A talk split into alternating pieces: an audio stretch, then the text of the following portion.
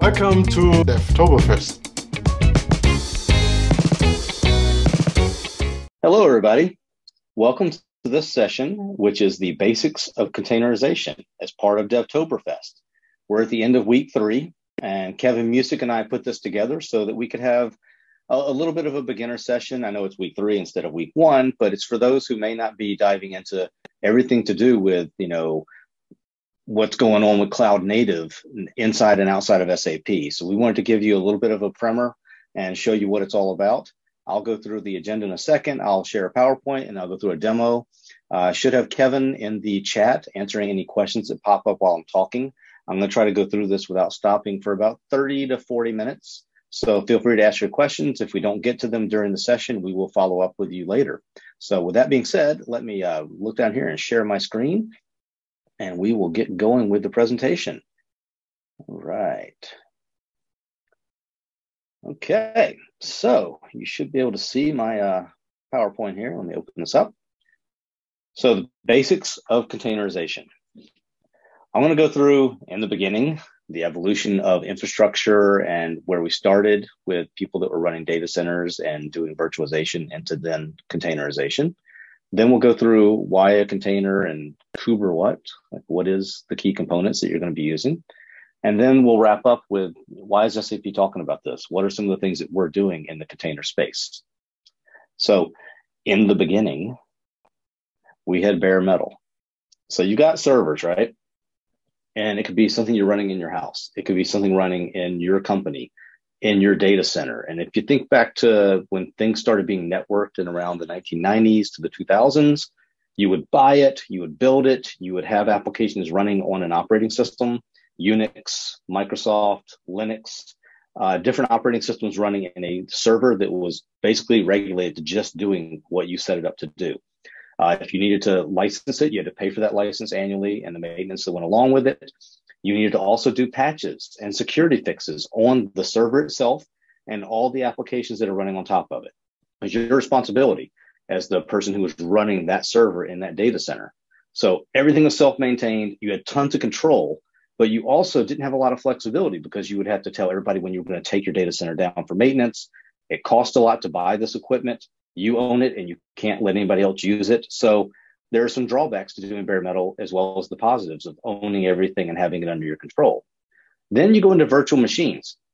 So with this, you're still buying a machine, excuse me, and you're adding software to it that allows you to do the things you were doing on bare metal. So for those who've never done virtual machines and, and seen how it's set up, it's basically you have a server in a rack, right? And, and this rack of servers and power it's a piece of equipment sitting in a data center that now is a bigger, more powerful computer that can run other computers inside of it through software. So you're going to have a hypervisor that says, I'm now installing Windows six times onto this one piece of hardware. The advantage to that is that you're sharing the processor, you're sharing the memory. You've got one power cord coming in, one set of RAID backup disks that are doing all your backups instead of having six different computers that you have to set up from scratch. Now, you get a lot of uh, OS choices here because you now can say, I'm going to have six versions of Windows running. Some are going to be different levels, or I'm going to have Linux running at this version. And these are the programs that need to use that. So, a lot less uh, hardware footprint is being taken up, and you're using less power because you have less power supplies coming in but you're locking up machine resources. So if I'm if I build an application for Devtoberfest and it's running in a version of Windows and I need a different version of Windows to run something else, I've locked up that one virtual machine to where it can't do other things. So the resources, the memory, all the things in the kernel are now being being shared, but above that, the application has locked up those resources for the OS. So then we move into containers after years of everybody doing virtual machines and having to maintain them and not knowing who's doing what, we now have not an evolution of virtual machines. What we get with containers is it's not infrastructure that's jumped into the next level. It's everybody writing for a different kind of kernel and OS. It's your applications are being written and they're running in a containerized application. You're still buying a machine. A lot more stuff's being done in the cloud now than on premise. A lot of containerized applications, while they can be run on premise, we find that people want to run their containerized applications across cloud infrastructure because you're getting that installed software, the maintenance, the security patches, everything's done by your data center administrator. And if the data center administrator can say everything is going to be uh, upgraded by me, you can't change that. As an app developer and somebody who doesn't want to worry about security and, and migrations and patch fixes for a cloud or for a data center, I love that. I'm just writing an application and I'm putting it into a container for several reasons.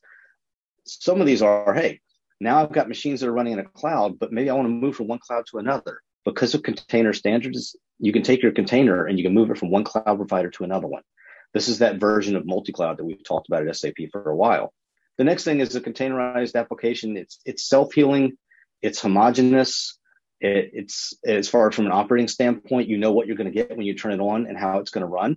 It's scalable, so we can take an application that needs four pods to run and pods are groups of uh, resources that are being used by an application. And we say, okay, I'm going to have these applications running in four pods. If one of those gets sick, has an issue, whatever happens to it, and it's not healthy and it gets turned off by the cluster, another is told to spin up automatically in the background. So your three running applications in three exactly the same containers will now have a fourth one join up to replace the one that went bad. So for a second, you would have five. You would have one being turned off because it needs to be rebuilt, and a fourth that was just turned on because of something that needed to be done to make it work. And I'll show you later in a demo how we actually build clusters at SAP. Um, and I didn't mention this, but it's way more complex when you break these things in multiple pieces. When you get microservices and multiple tools, and now you're doing reporting and analytics and monitoring and all these different things that go into managing containerized applications, we blew them apart into so many different pieces. An app developer would love that, right? Because they just have what they need to run their application.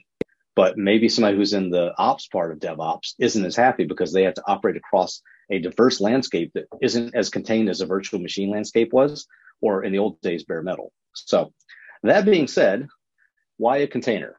Kuber what?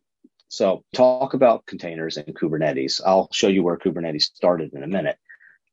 And the reason Docker's logo looks the way it does is the whale is the whale to represent the pods of whales, the pods of applications. And the little squares on the Docker whale back are to represent those container ships, right? And the containers that are on those container ships are standards.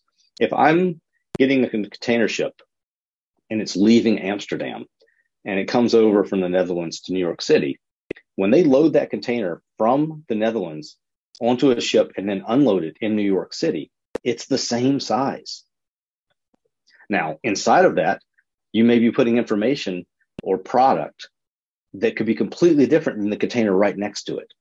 And that's the beauty of a containerized app in its simplest form. And it's a way overused analogy, but that's why people use it because it's so simple to understand. If I want to put car parts into a container and then next to it, I want to put popcorn, it's food, right? Food could be more different than pieces of metal that go into a car. But these two things are going inside of containers that look and feel exactly the same from the outside because everything at the kernel level, everything the infrastructure level below that is all built up to make the application function no matter what it is inside of that container space. And that's what you're doing. You're building your application to run. You're saying, I need Linux. Okay, well, Linux in this case represents what's at the little bottom sliver of that container and everything you need to run your application. And then the other containers that are near it, they may not be running Linux. They might be running some other version.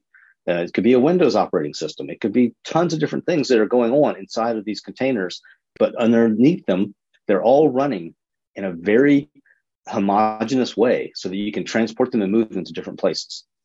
And that being said, we've got .NET, Microsoft, you know, out there. We've got Azure Cloud, we've got Google Cloud, we've got AWS, we've got Ali Cloud, uh, Jenkins, GitHub. All these players are coming in to move things around between data uh, and, and, to move these applications around between the data centers and the different places they're operating.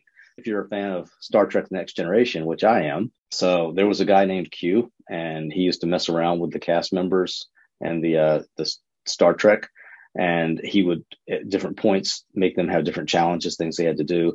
And one time, the captain of the Starship Enterprise got into an argument with Q, and Q snaps his fingers, and their ship is blown into another part of the universe they'd never been and they interact with the Borg. and the Borg assimilate things. They're cyborgs, so it's a a biological mixing with the technology, right? It's a cyborg, human humanoid uh, computer, and the Borg assimilate things in. And these cube shapes are the efficient way that they build and maintain their spaceships. So Project Borg was the predecessor to Kubernetes. And I'll show you a screenshot in a second of the actual website where you can read up about more of that. Um, if I jump out here into my website, you can see here Borg was the predecessor to Kubernetes. Um, Google was building up and doing data center stuff, and they were like, hey, we got a lot of people using our applications, web browsing, and a lot of resources in our data center is being wasted on virtual machines. Is there a way when somebody's using an application, and the biggest example this is Gmail, and they're opening up their email browser, the front end is loading up all the security and identity information, and then it's grabbing the back end stateful stuff, the things like the stored records of the email. How can I make the stateless, which is the person logging on, merge with the stateful on the back end without wasting resources? So if you read this blog post about Borg, the predecessor to Kubernetes, you'll see how it was a way to take all the different stateful things and stateless things and have them work together. Where when you are done with something like a web page or an email browser and you close that client down, everything at that part of the stack was then gone. But everything that you had saved, all of your database information for your email records, that was living in a server somewhere else. And when Gmail used to give you so much storage, like this is how they could do that. I'm not, I wasn't a Google employee. I don't know for a fact, but I know when I was a first Gmail user, they were giving you tons of storage compared to the other email users out there. And the way that they could do that was because people weren't trying to use a lot of email to store stuff. There weren't shared drives in the cloud at the time. It was a, a way to entice people to not run out of space for their email browsers and uh, their email uh, accounts. And when you open up your browser window and you close your browser window, that's when you were opening and closing a container. So anyway, it's a great thing to read up on. Uh, there's also in Kubernetes, you can see tons of different things, as I mentioned, that make it more complex. So service discovery and load balancing, storage orchestration, automated rollouts and, and rollbacks, automatic bin packing, self-healing, secret and configuration management. And this is things that Kubernetes does. What it does not do you can read through the different types of things, you know, included in a platform as a service that Kubernetes doesn't do that. It's not meant to be at the bottom level, like I was mentioning, and running your OS and having all that kernel stuff that's that's built into the hard drive to operate the operating system. It's meant to be an application layer and the things that go into making that application run more efficiently. So it doesn't deploy, deploy the source code. It doesn't do security patches to the operating system, things like that that are running underneath it. Um, anyway, great stuff here from the Kubernetes project, kubernetes.io, where you can read all about what Kubernetes is.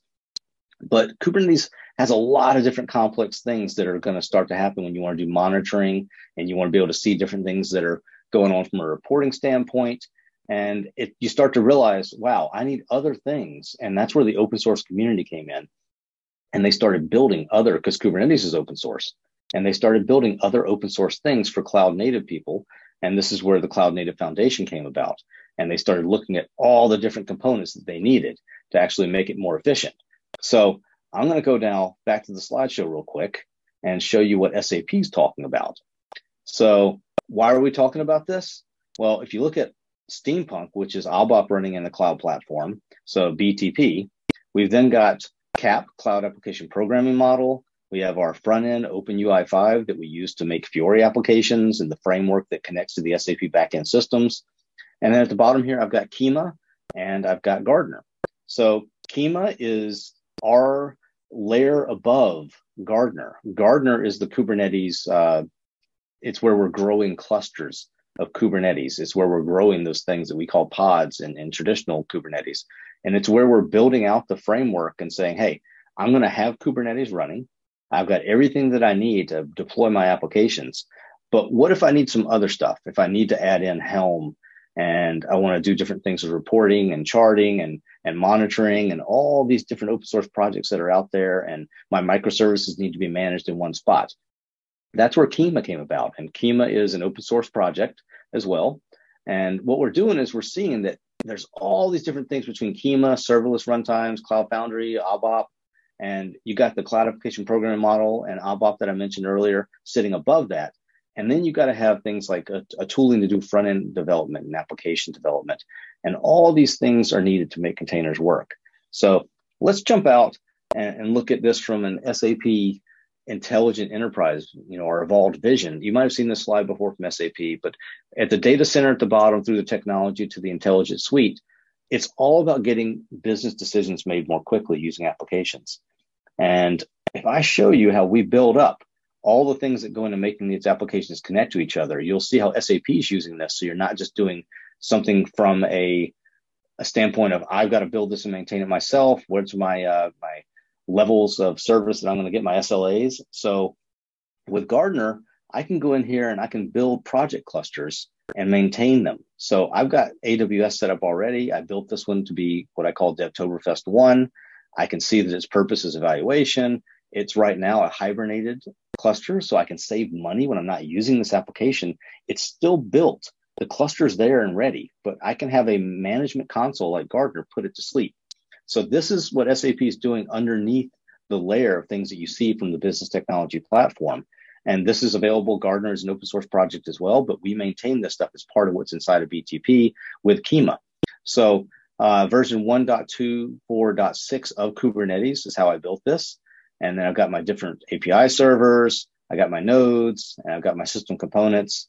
I've got shared secrets and things that I can do to get into this cluster. So if I click on uh, the DevToberfest one here, I can see all the different details that go into this, but I can't open a terminal right now because it's asleep. So let's go down here and wake this one up. So let me go over here.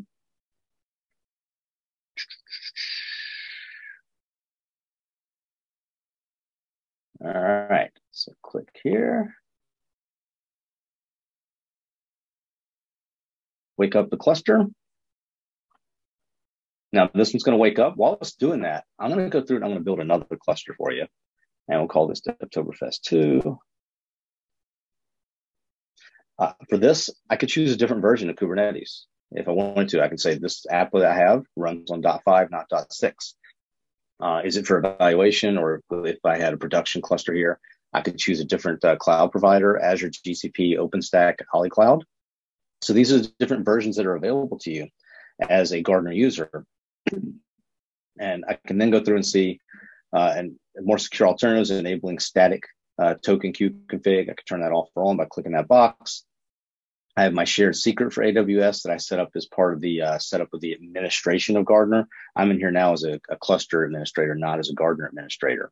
And the reason is so I'm not allowed to break the entire system. Uh, I got containerd as my runtime. If I wanted to, I could choose Docker for that here. I could change that. So again, Docker's out there, containerd.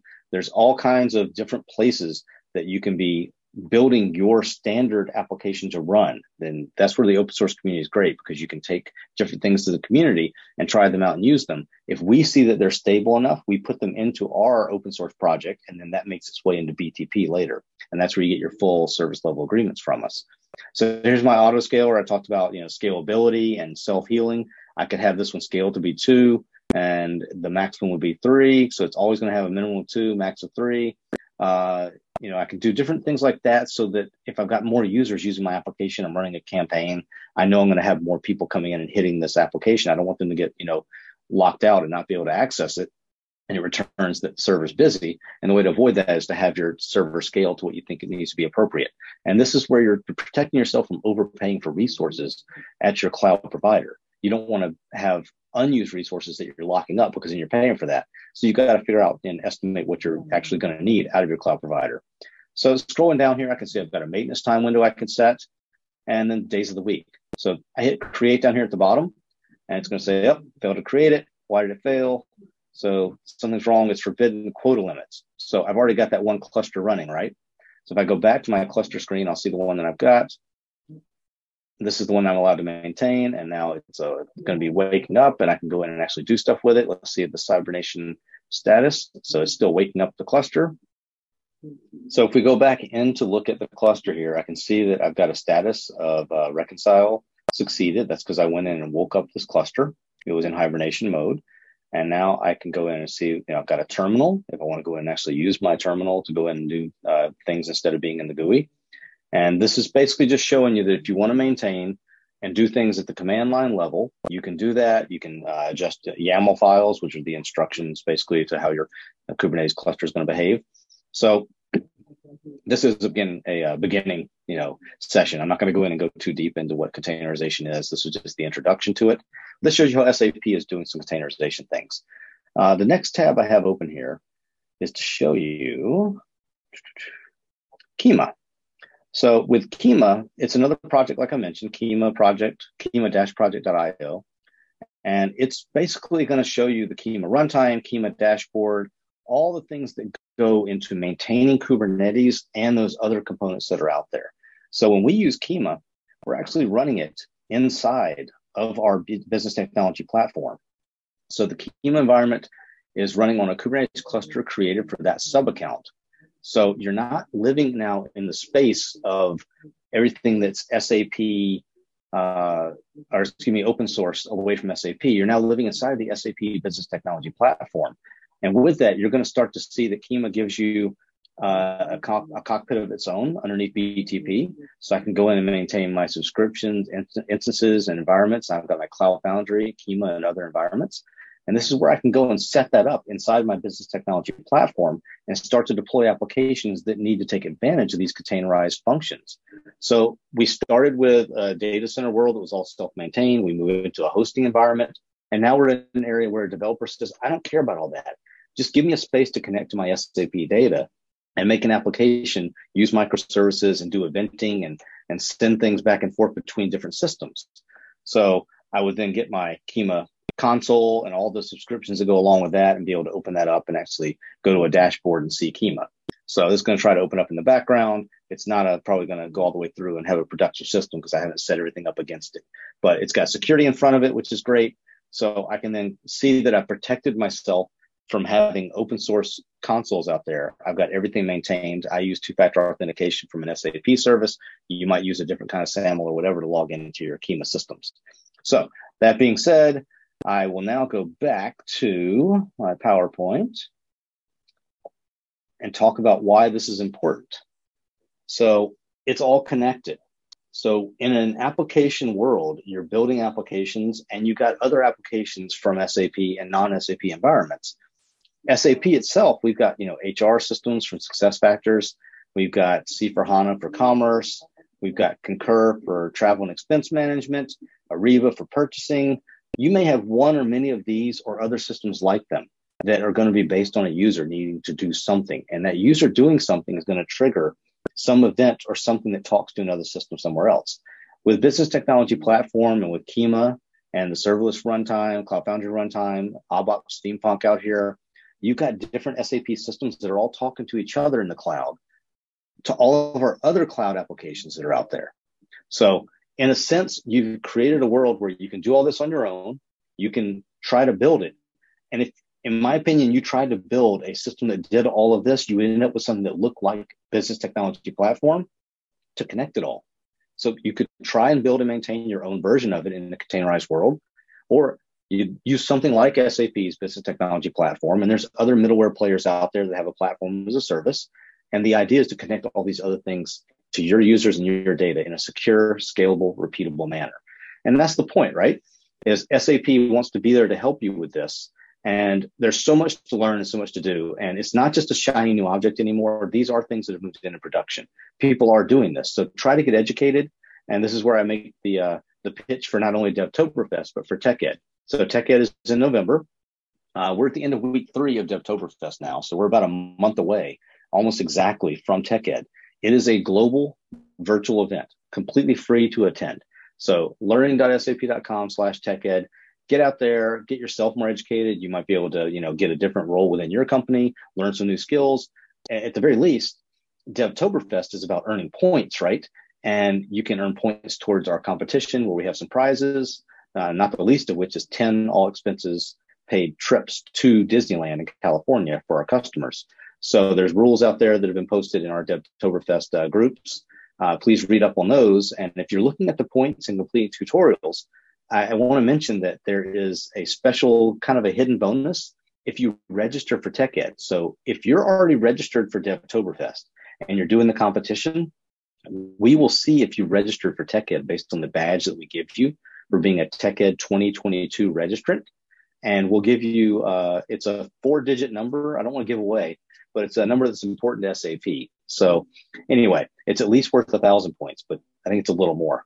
So you get these points just for registering for TechEd. I hope you attend both days, watch all the great sessions. If you can make it out to Las Vegas for the hands-on sessions, those are great.